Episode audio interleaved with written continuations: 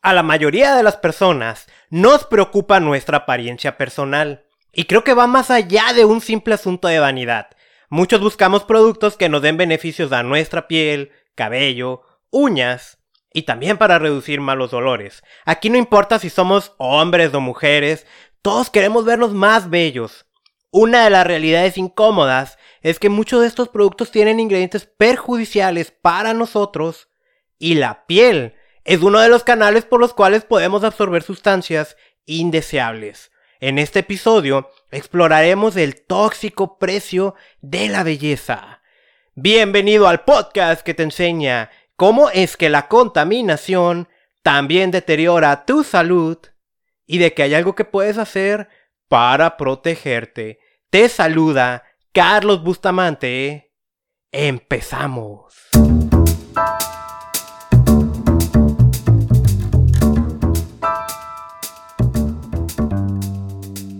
Si no estás dispuesto a comer algo, no deberías aplicarlo en tu piel.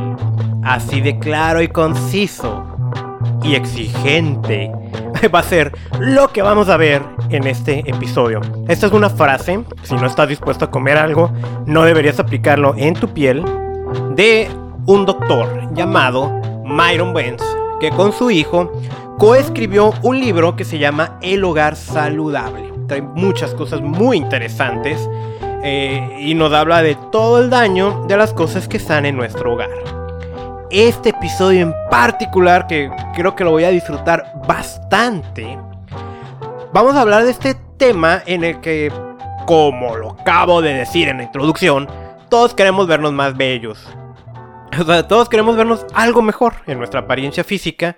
Eh, por eso puede ser que nos maquillemos o usemos alguna crema para desvanecer arrugas o algo. Y eso no tiene absolutamente nada de malo.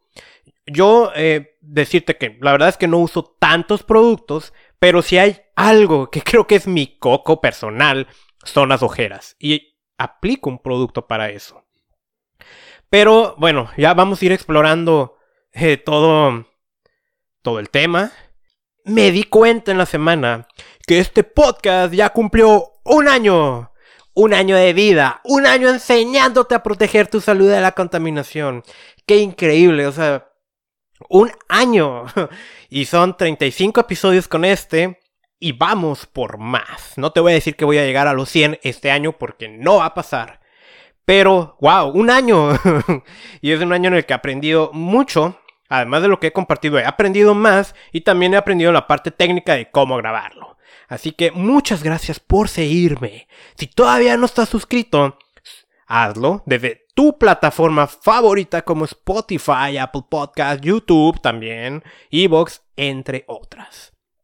También antes de entrar con el tema, dos notas rápidas sobre medio ambiente y una tiene que ver con Japón.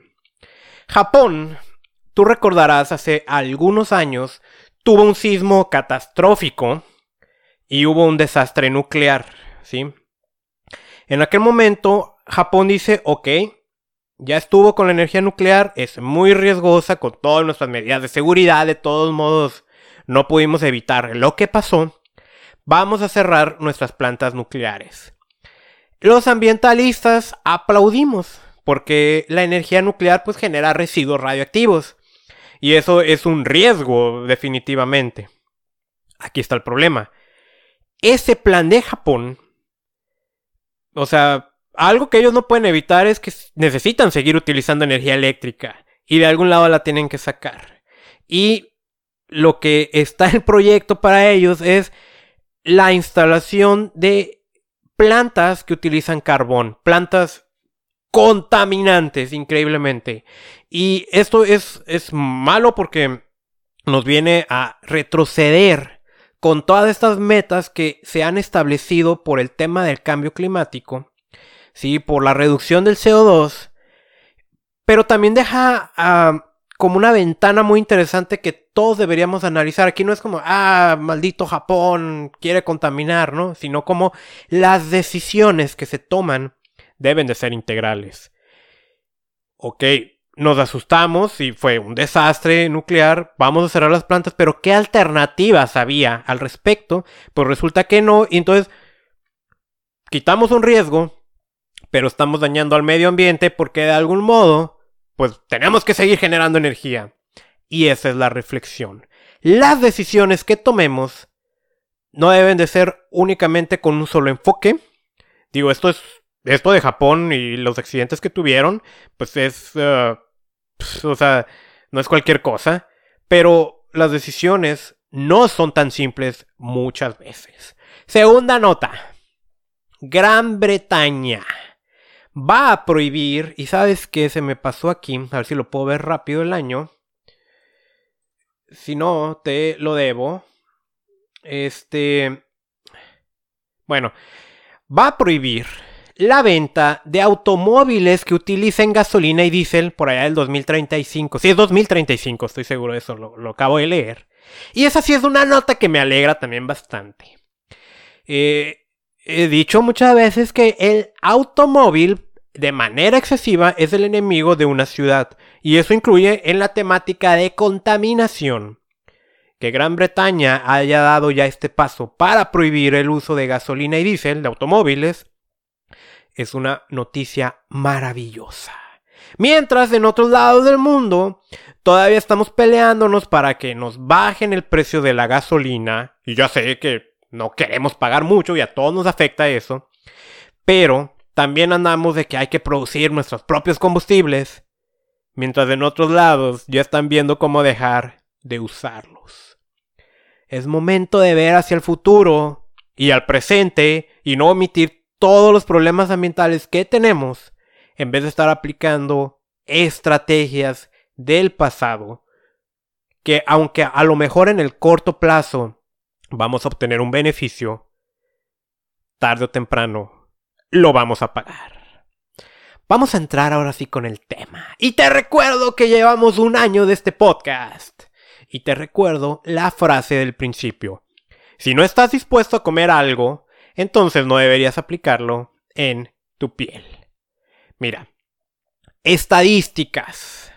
Este episodio, eh, si tú usas crema corporal, desodorantes, eh, te pintas las uñas, lápiz labial, rímel, gel para el cabello, eh, ¿qué otras cosas? Jabones. Ah, no sé, eh, a lo mejor tienes acné y usas tratamiento para acné. Todas esas sustancias que tú te puedas estar aplicando en tu cuerpo para limpiarlo, para verte mejor, para cubrir olores, a ti te va a interesar lo que vamos a platicar. Por estadística, las mujeres usan más productos que los hombres. Eso es un promedio ahí que se ha estudiado. Y se dice que utilizan alrededor de 12 productos, los cuales en su sumatoria contienen 168 químicos distintos. En tanto que los hombres utilizamos en promedio 6 que contienen 85 químicos. Sí, es una barbaridad de sustancias y aquí es esa parte interesante, ¿no? Probablemente tú, que me escuchas, algo te preocupa el tema de salud y a lo mejor estás aplicando estrategias para comer más sano. Me escuchas porque te preocupa cómo la contaminación puede dañar tu salud y quieres tips para protegerte. Sin embargo, es muy probable que estés utilizando productos de belleza, productos que te aplicas sobre tu piel, los cuales son igual de terribles que estas otras cosas que acabo de mencionar y también tienen consecuencias más graves que ni te imaginas que pueden provocar enfermedades asociadas al cáncer, a problemas reproductivos, a demencia y otro montón de cosas. Entonces tenemos que las mujeres usan hasta 168 químicos y los hombres 85. Mira, se dice mucho y a veces la industria se defiende, y aquí no le voy a tirar a todos, hay productos buenos y hay productos malos.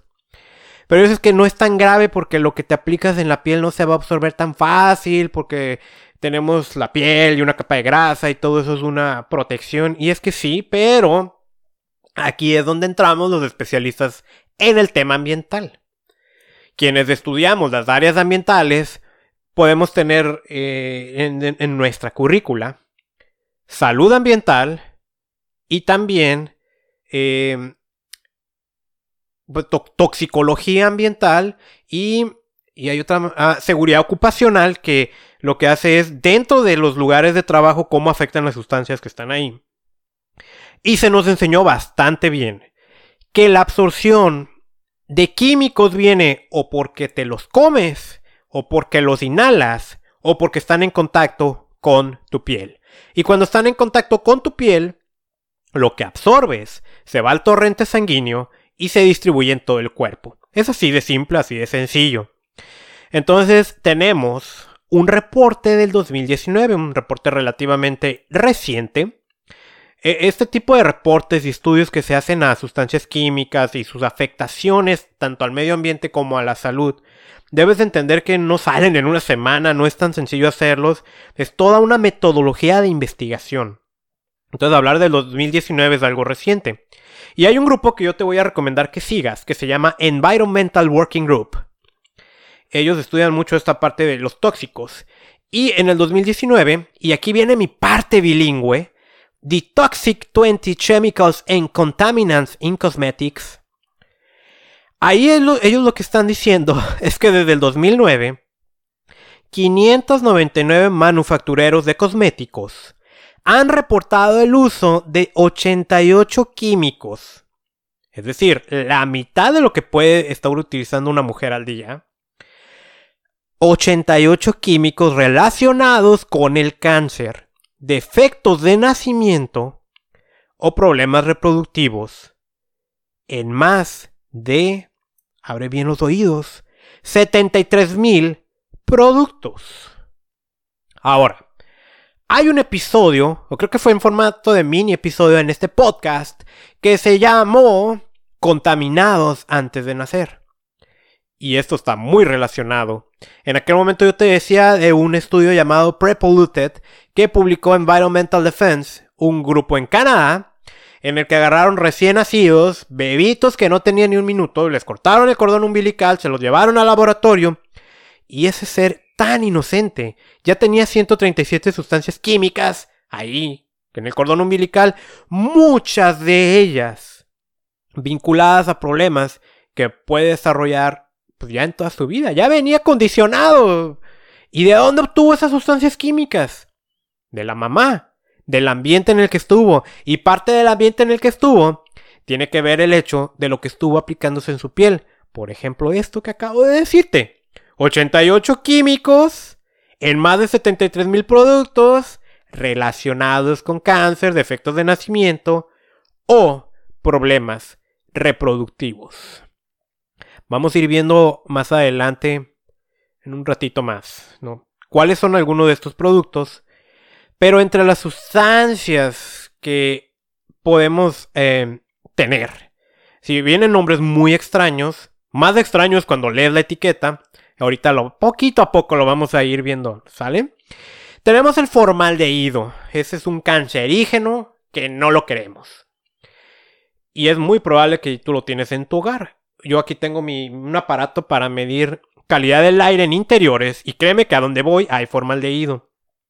Este es muy bueno para conservar productos. Pero es cancerígeno. Y el formaldehído lo tenemos como formaldehído o como químicos, em, ¿sabes? Em, eh, se me fue la palabra, pero son como precursores o, sustancias formadoras de formaldehído, se les llama, ¿no? Que no es directamente este químico, sino que poquito a poco va haciendo la reacción y lo va soltando. Tenemos al mercurio, que puede ocasionar daños en tus riñones y en tu sistema nervioso. Tenemos el plomo, que es una neurotoxina. Y aquí los niños deberían estar muy preocupados con plomo. Si, por ejemplo, tú tienes una hija, ¿no? O igual un hijo también, ¿no? Y le, tienes eh, estos como polvitos que se echan en, la, en, en los cachetitos para que se vean más bonitos. Deberías de preocuparte que no tenga plomo y que no tenga la siguiente sustancia que son asbestos, que también es un cancerígeno. Los asbestos, eh, esos los vemos en polvos, en talcos, en, en esto, no sé cómo se llama, ¿no? Estos que te echas en, precisamente en los cachetes, ¿no? También lo vemos en material de construcción. Ahí si eres albañil, preocúpate por los asbestos. El asbesto, imagínate que son cuchillos microscópicos que cuando los inhalas van a tus pulmones, se clavan ahí y lo van agujerando. Algo así son los asbestos.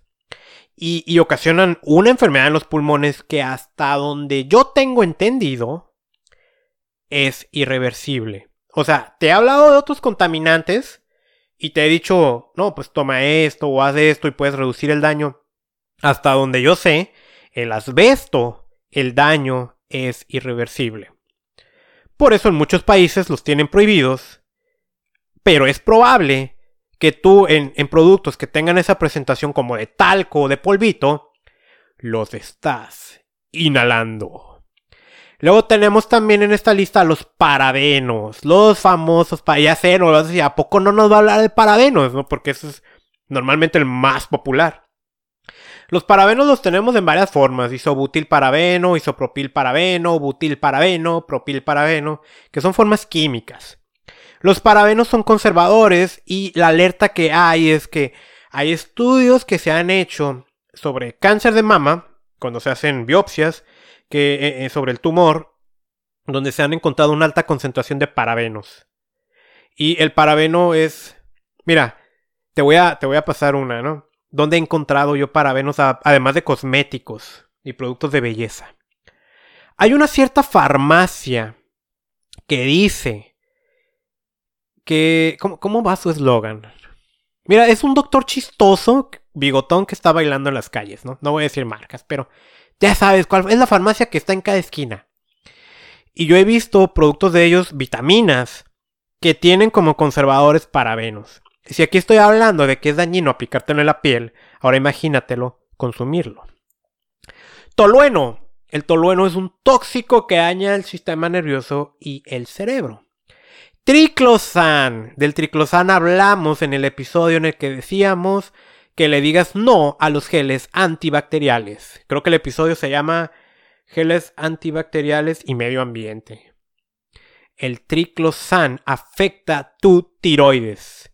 Y tenemos otras que se llaman sustancias eh, PFAs, son sustancias perfluoroalquiladas. Si ya te imaginas, es un poquito complicado decir estos nombres. Esas también tienen un desarrollo eh, eh, relacionadas con cáncer y con problemas en tus hormonas. Como paréntesis, te voy a decir que estos PFAs también los encontramos en envoltorios de alimentos que se meten al microondas. Este plástico que lo recubre, y en algunos cartones donde compras tú la pizza. Ah, que no sabías esa información. Ahora, lamentablemente, la industria de los cosméticos es muy mañosa y le pone a veces nombres como ingredientes fragancia. Y dentro de las fragancias puede haber otros cientos de sustancias como los phtalatos, que también dañan tus hormonas. Ahora, dicho hasta aquí, ya mencioné una lista de químicos. Como te, digo, ahorita vamos a ir explorando que, dónde los encontramos y cómo se llaman. Ahora, si este es un podcast de contaminación y salud, ¿por qué estoy hablando de belleza? Porque cada una de estas sustancias en el medio ambiente son contaminación dañan al ecosistema, dañan a la salud, te dañan a ti, pero tú los estás utilizando en los productos para verte más hermosa o hermoso. Y eso es porque no lo sabías o ya lo sabes. Yo te pregunto, ¿qué vas a hacer con esta información? Ahorita vienen los tips. Quiero hablarte de un libro que leí hace dos años. Piel Radiante, la autora es Adina Grigore. Sí, yo también leo sobre la piel porque yo también quiero ser eternamente joven. No, por supuesto eso no va a suceder. Pero el tema de la piel, entre un tip que yo te puedo adelantar, ¿no? Yo de alguna manera estoy relacionado con gente menor de 25 años.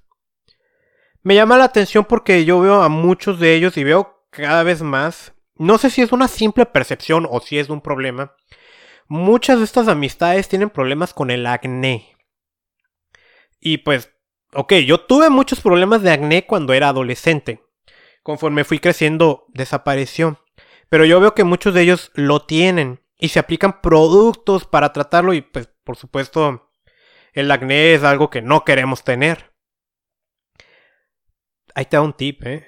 Primero, revisa lo que te estás aplicando en la piel. Segundo, es probable que si dejas de aplicarte tratamientos, el acné desaparezca. Y uno de los ingredientes es el petrolatum o algo así que es petróleo, que no sabes del daño que te provoca en tu piel y casi todas las cremas lo tienen. Bueno, en este libro, ese es uno de los tips que da, pero Adina en, en, en Piel Radiante tiene todo un capítulo que habla sobre esas mañas cochinas asquerosas que tiene esta industria para ocultar los daños.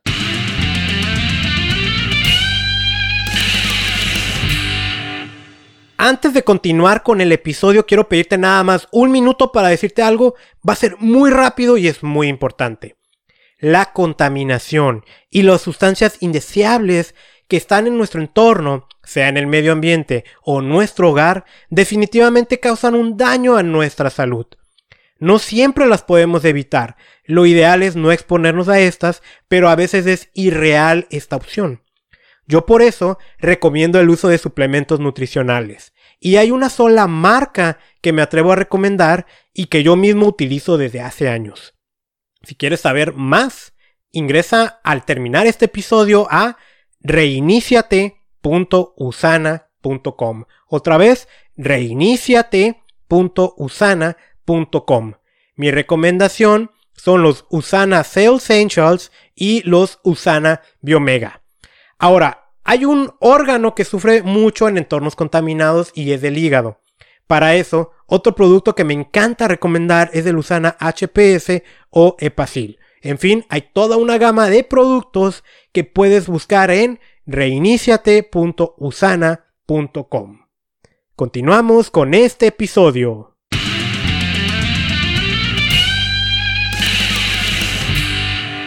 A ver, si es tan peligroso, entonces ¿cómo es posible que permitan su venta? Te lo voy a decir a través de las notas que ella hace en ese episodio. Eh, más bien en ese capítulo. Fuera de los aditivos de color, ningún producto ni ingrediente requiere la aprobación de la FDA para salir al mercado. La FDA es Food and Drugs Administration es la oficina de gobierno de los Estados Unidos que se encarga de regular todo aquello que consumimos y que puede ocasionarnos un daño o un beneficio. ¿Por qué mencionar a la FDA grabando en México? Porque muchos de los productos que van a venir aquí que lo regula Cofepris van a venir con el estandarte de la FDA. La FDA no monitorea ni establece los estándares para las pruebas de seguridad de ningún artículo o ingrediente antes de ser usado en el producto. Solo aconseja a los productores a realizar sus propias pruebas. No da registro ni da licencia a las compañías de cosméticos antes de que se inauguren o comiencen a vender sus productos. Las compañías solo van a ir a registrarse de manera voluntaria. Ojo con este punto. La FDA no puede retirar un producto que no sea seguro para su uso humano. Si fuera comida sí, pero en cosméticos no. Lo que sí puede hacer es solicitarte por favor que lo retires de manera voluntaria. Pero ahora sí la compañía es quien decide si va a hacer ese retiro o no. Ahora, hay, como te decía, hay mañas. Y una de esas mañas, exactamente como sucede con los alimentos, cuando te dicen que es orgánico y no es orgánico, es natural y no es natural, ok, aquí sucede parecido. Tú puedes ir a comprar un producto que esté etiquetado como natural, legalmente con que tenga el 30% de ingredientes. Más bien, si, si tiene un 30% de ingredientes sintéticos, tú lo puedes poner como natural. Ahora, los productos que están certificados de manera orgánica, no todo tiene que, ser orgánico. Y hoy, 40 años después, Cualquier producto que está etiquetado como hipoalergénico, ¿qué, significa esto de 40 años después? Que hace 40 años se estaba regulando la palabra hipoalergénico. Hoy, legalmente, ese término no significa nada. Básicamente no debes de confiarte en el etiquetado. Aquí voy a lanzar también una advertencia para productos vendidos en tiendas orgánicas, naturales, botánicas, que ahorita están surgiendo mucho. Eh, la palabra orgánico requiere una certificación. Puede ser que el producto en su realidad sí sea orgánico, pero si no está certificado no hay garantía.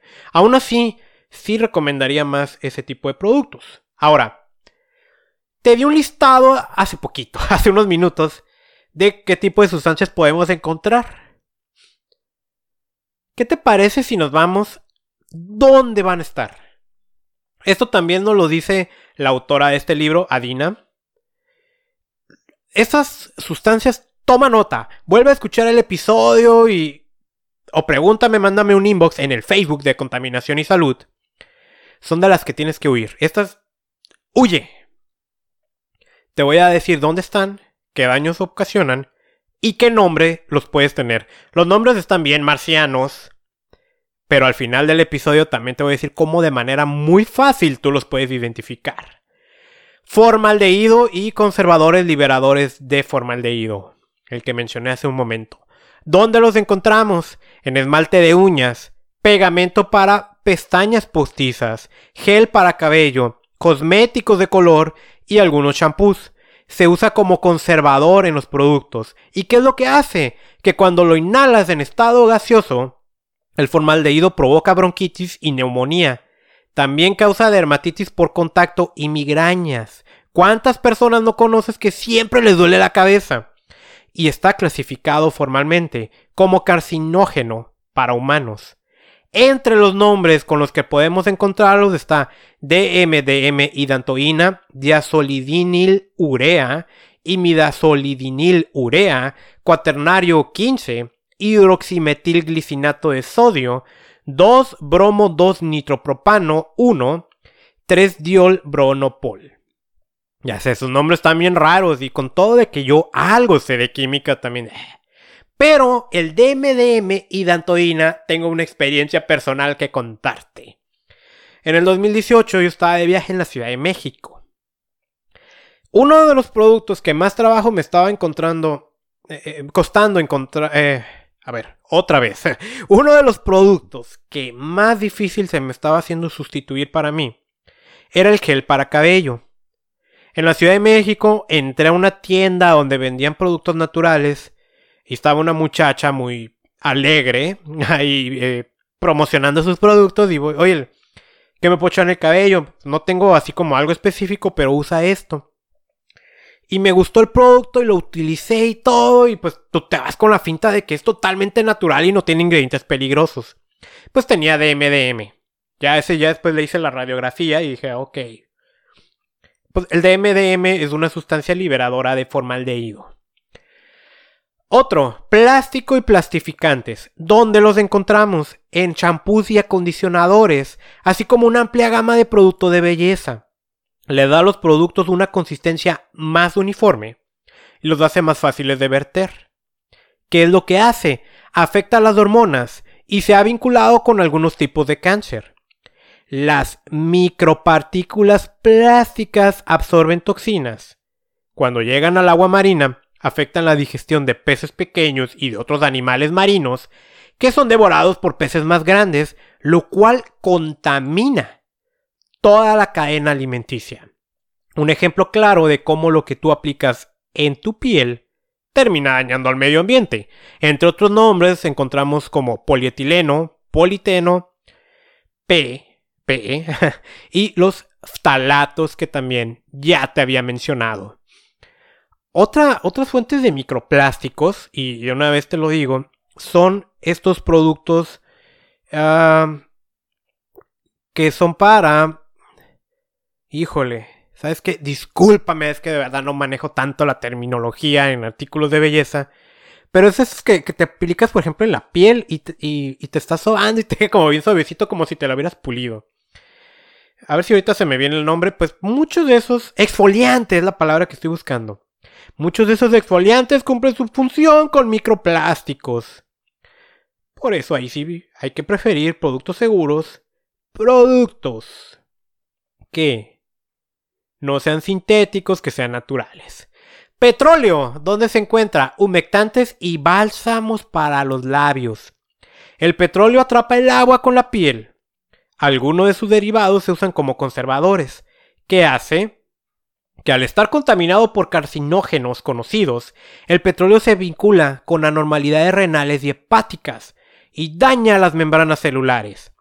Su capacidad para atrapar también tapa los poros y evita que la piel obtenga el oxígeno necesario. Lo podemos encontrar como aceite de petróleo, jalea de petróleo, petrolato, aceite mineral, jalea mineral, parafina líquida. Hay derivados con el nombre de glicol, como el propilenglicol, propanodiol y el alcohol isopropílico. O sea, imagínate, te estás echando petróleo en la cara. Dime si eso no va a ocasionar algo a tu salud de la piel. Los asbestos. Estos se encuentran en el maquillaje en polvo y desodorantes, también en el talco para bebé. ¿Qué es lo que hace? Que el asbesto, un carcinógeno conocido, se vincula con el cáncer de pulmón cuando se inhala ¿Dónde lo encontramos? ¿O qué otros nombres? Pues como talco. Y el asbesto no es un ingrediente propiamente de un producto para el cuidado de la piel, sino que es un contaminante que está ahí en el talco. Se usa para absorber el exceso de grasa de la piel y mantenerla seca. O sea, es el asbesto está de manera natural. Prácticamente ningún talco es sometido a pruebas de contaminación por asbesto. También se le conoce como silicato de magnesio hidratado. Si tú estás utilizando productos en forma de talco y en forma de polvo, seguramente estás inhalando asbestos, poniendo en un grave riesgo a tu salud por el desarrollo del cáncer de pulmón, que como lo dije, hasta donde yo tengo entendido, para el asbesto el daño es irreversible. Plomo, ¿dónde se encuentra? En tintes para el cabello y el labial. Contamina los minerales que se usan para dar color a los productos. Y a veces se emplea como colorante. Por eso yo cuando veo artículos que brillan de manera muy interesante, hay que tener alerta con eso. El plomo es una neurotoxina que afecta el cerebro y es carcinógeno. Se acumula en el cuerpo, puede intoxicarte causa convulsiones, altera el crecimiento infantil y puede ser fatal. Uno de los nombres con los que lo podemos encontrar es como acetato de plomo. Alquitrán de huya, donde se encuentra tintes para cabellos, champús, y de hecho actúa como un agente anticaspa. Se usa como ah, cosmético para desnaturalizar el alcohol, que es un proceso químico que se emplea para impedir que el alcohol sea potable. ¿Qué es lo que hace? Provoca sensibilidad en la piel, fotosensibilidad, además también es carcinógeno. Eh, en su nombre, pues así lo encontramos, alquitrán de hulla o alquitrán mineral. Aquí lo grave es cuando un producto no te dice que tiene. Y yo me he encontrado muchos de estos productos caros y baratos, o vendidos en lugares pues que dan desconfianza, ten mucha precaución con lo que te aplicas. Ahora, como alternativa, porque pues, seguramente con esos ingredientes ya te estoy limitando mucho lo que puedes usar. Pues en este mismo libro, Piel Radiante, estoy extrayendo esto. Sal de mar fina. Ya son productos que tú puedes utilizar de manera natural como una alternativa segura. La sal marina es buena para el acné y tratamientos express durante las erupciones. Se puede usar en el rostro o en el cuerpo, limpia a profundidad, elimina células muertas, combate la retención de líquidos, equilibra la humectación, extrae toxinas de los poros y relaja los músculos.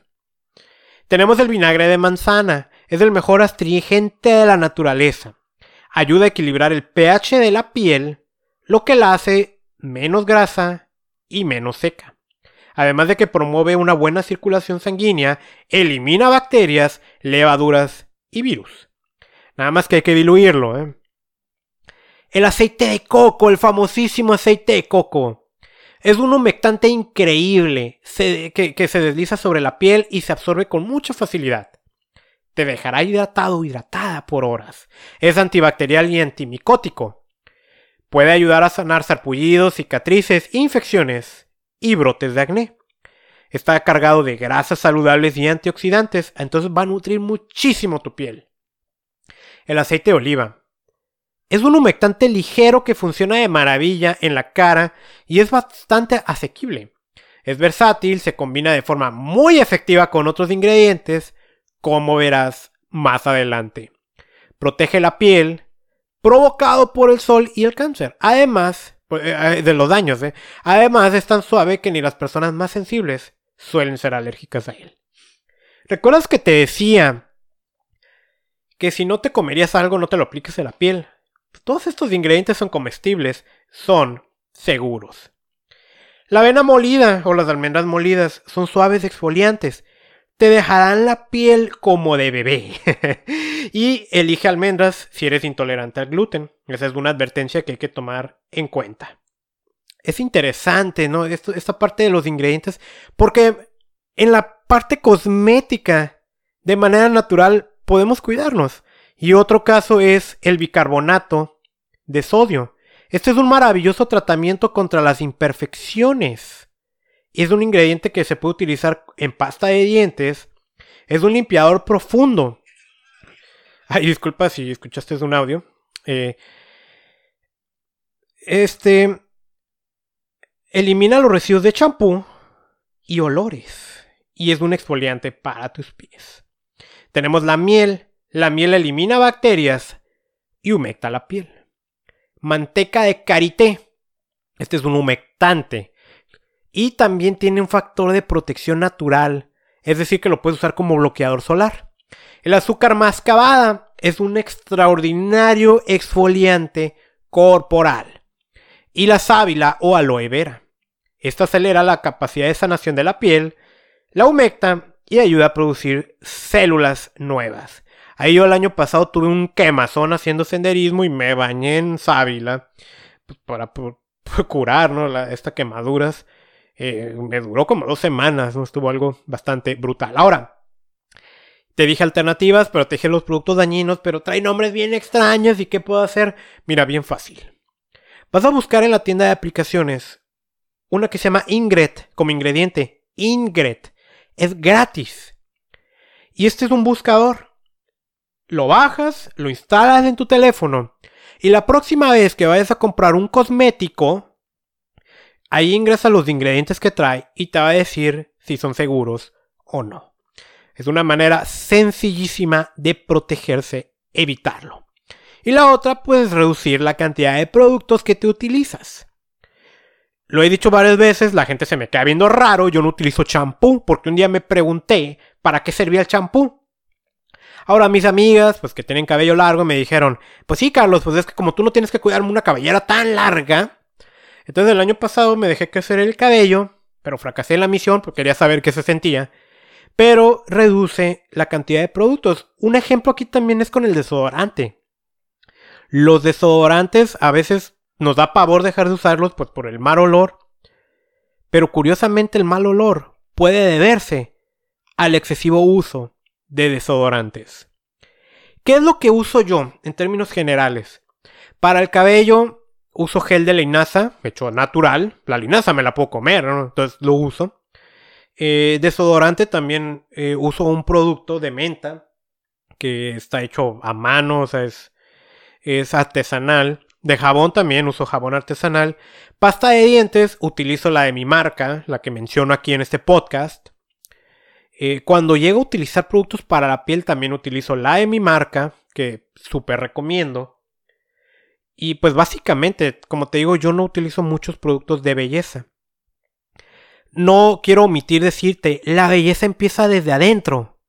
Cuida tu alimentación, Cuida los suplementos que utilizas, la cantidad de, vitaminas y minerales y, otros micronutrientes. La belleza es de adentro hacia afuera. Lo que pasa en tu piel es una manifestación de lo que está ocurriendo al interior. Alguna enfermedad, alguna deficiencia nutricional. Hemos llegado al final de este episodio, episodio 35 te agradezco mucho que hayas llegado aquí. Te invito a que compartas este episodio porque este sí es un tema que a todo mundo le va a interesar porque todo mundo utilizamos algo. Te recuerdo que me sigas en Facebook como Contaminación y Salud, en la página de internet contaminacionysalud.com. Suscríbete a este podcast desde la aplicación que me estés escuchando. Vamos a continuar, nos vemos en 15 días con un nuevo episodio. Te saluda Carlos Bustamante. Te deseo una magnífica semana. Protege tu salud. Protégete de la contaminación. ¿Sabes qué? No te dije, pero si estás en Tijuana, el 18 de febrero daré una conferencia precisamente de cómo protegerte de los contaminantes. Ahora sí, ten una maravillosa semana.